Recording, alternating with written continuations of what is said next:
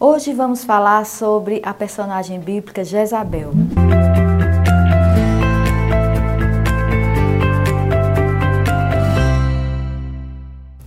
Qual era o problema de Jezabel? Talvez você já tenha ouvido falar que o problema dela era porque ela se pintava. Aliás, essa tem sido uma interpretação errada, associar seu nome à maquiagem, unhas pintadas ou qualquer é, assim que adereços femininos. A Bíblia vai nos dizer em 2 Reis 9, 30, que ela, ela pinta seus olhos, isso é um evento no final que da sua vida. Então nós não podemos associar isso a ela. Então, qual seria o problema de Jezabel? Jezabel é um exemplo que nós não devemos seguir. O seu problema era seu caráter, a sua idolatria e a sua maldade. O que podemos observar em sua vida? Afinal de contas, quem era Jezabel?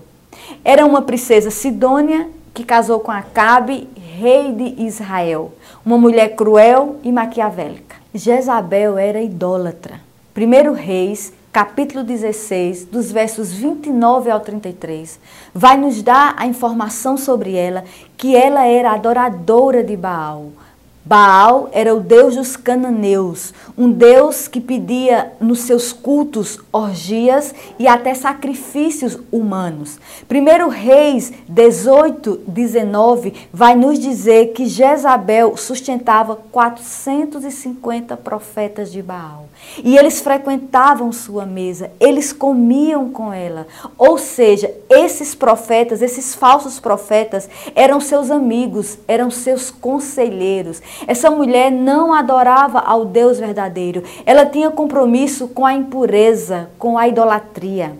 A Bíblia também vai nos dizer em 1 Reis, capítulo 18, versos 13, que que Jezabel perseguia os profetas de Deus. Ela perseguia, ela não queria ouvir a voz de Deus. Ela preferia ouvir os falsos profetas que profetizavam o que ela queria do que ouvir as verdades de Deus. Porque, é assim, queridas, as verdades de Deus geralmente são duras aos nossos ouvidos. 1 Reis, capítulo 21, dos versos 1 ao 16, vai nos contar a história de Nabote.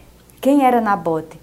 Ele tinha uma vinha ao lado do palácio. E Acabe, o esposo de Jezabel, desejou a vinha de Nabote. E Nabote não queria vender. E nós vamos ver o desenrolar da história, como Jezabel tomou a frente e ela manipulou e levantou um falso contra este homem inocente apenas para dar a vinha para seu marido. Jezabel não mediu esforços para ter os seus desejos atendidos. Esse episódio nos revela uma mulher mentirosa, calculista e insubmissa. Outra coisa também, Jezabel destruiu o seu lar. 1 Reis 21, 24 diz, diz o seguinte: Quem morrer de Acabe na cidade, os cães o comerão.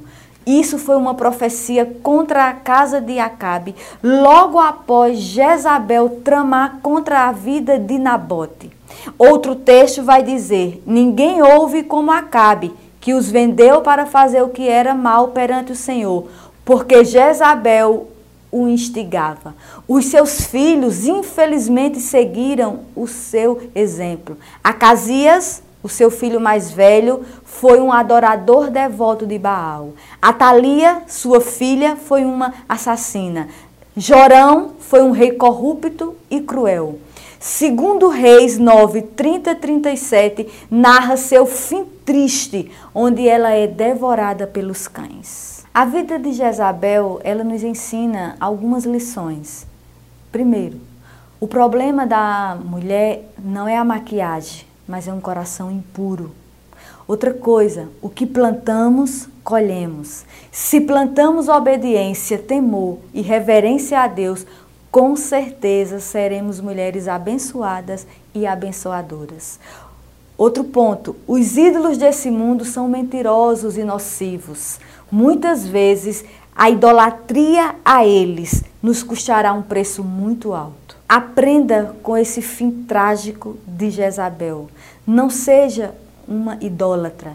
Não adore aos deuses desse século. Adore ao único Deus, ao Deus verdadeiro, que deu o seu Filho Jesus Cristo para morrer em nosso lugar.